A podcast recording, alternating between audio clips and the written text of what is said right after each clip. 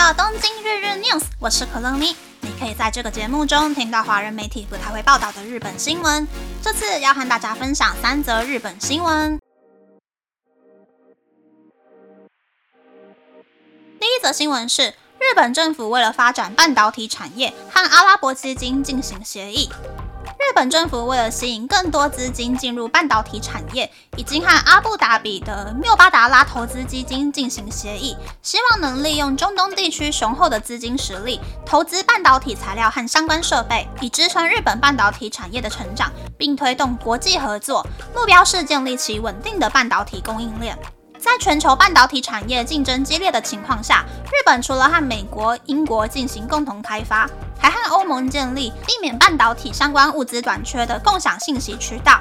日本政府去年夏天成立的新公司 Lapidus 计划从二零二七年开始量产二纳米晶片。为了开发二纳米技术，需要投入日币两兆元；为了开设生产线，又需要日币三兆元。因此，促成了这一次的协议。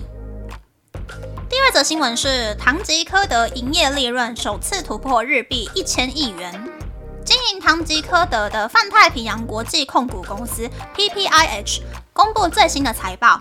今年度的营业利润是日币一千零五十三亿元，比前一年增加百分之十八点七，这也是 PPIH 的营业利润首次突破日币一千亿元。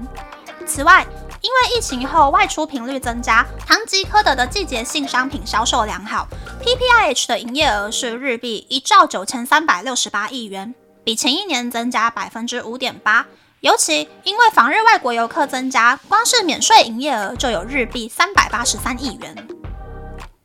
第三则新闻是 Z 世代年轻人感到困扰的土特产排行榜。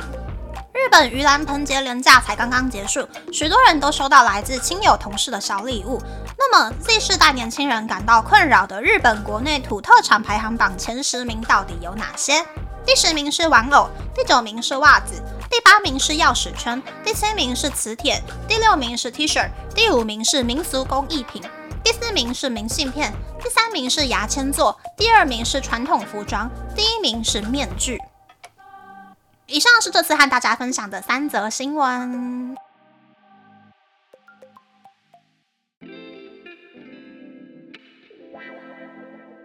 新闻是日本找寻资金的新闻，没想到日本居然生不出日币五兆元的资金扶持半导体产业啊！真是不知道要怎么样赢过这场全世界都在玩的半导体竞争战。这件事就让我觉得，日本要么就是对发展半导体的觉悟不够。要么就是要用这招拉拢中东进入半导体争夺战，要么就只是因为穷到快被鬼抓走了。第二则新闻是唐吉诃德大赚的新闻。唐吉诃德在疫情前就在规划在香港、新加坡还有台湾开店，虽然在海外开店初期呢，就碰到了反送中还有疫情。但是海外店，尤其是香港还有新加坡，主打的是原本唐吉诃德那种什么都卖、什么都有、什么都不奇怪的零售店，再加上日本生鲜超市的复合型概念店铺，所以就受到全部都要靠进口的香港还有新加坡顾客的欢迎。日本这边的话，其实汤吉科德的店铺数没有很多，主要都是在郊外有附停车场的那种大型店铺。市中心赚免税购物的店铺虽然受到了疫情的冲击，但其实郊外的店铺疫情期间生意都没有下降很多很多，到快要倒闭的程度啦。第三则新闻是不想收的礼物的新闻。我自己的话，除了第十名的玩偶，其他东西真的都一点都不想收到，因为其他东西都是不知道要放在家里的哪一个角落才好的东西。而且 T 恤还有袜子，就是很怕收到那种不符合自己审美观的东西。尤其是小时候收到衣服、袜子的时候，还要穿给送的人看，就觉得哦，这真的不是我的 style，我不想要穿这样子出门。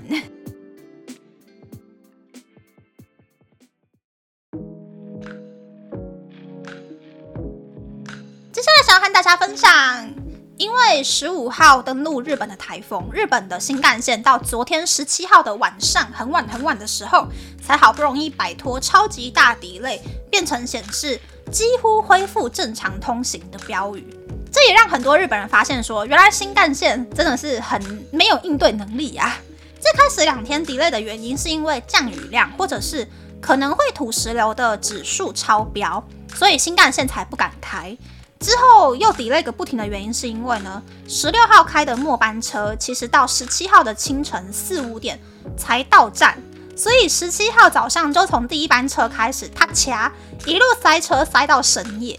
所以十七号 delay 真的是完全的人为因素啊，乘客们真的都辛苦了。那么这次的分享就到这边，不知道大家喜不喜欢这样的节目呢？欢迎大家留言和我分享你的想法。喜欢这个节目的朋友，可以在 Apple、Spotify、Google、s o n KKBox、My Music、First Story、Mixer Box 等 Podcast 平台和 YouTube 订阅《东京日日 News》，多多按赞、评分或是填写资讯栏的节目优化问卷，帮助这个节目变得更好。还可以在 Instagram 或 Search 追踪《东京日日 News》的账号哦。拜拜。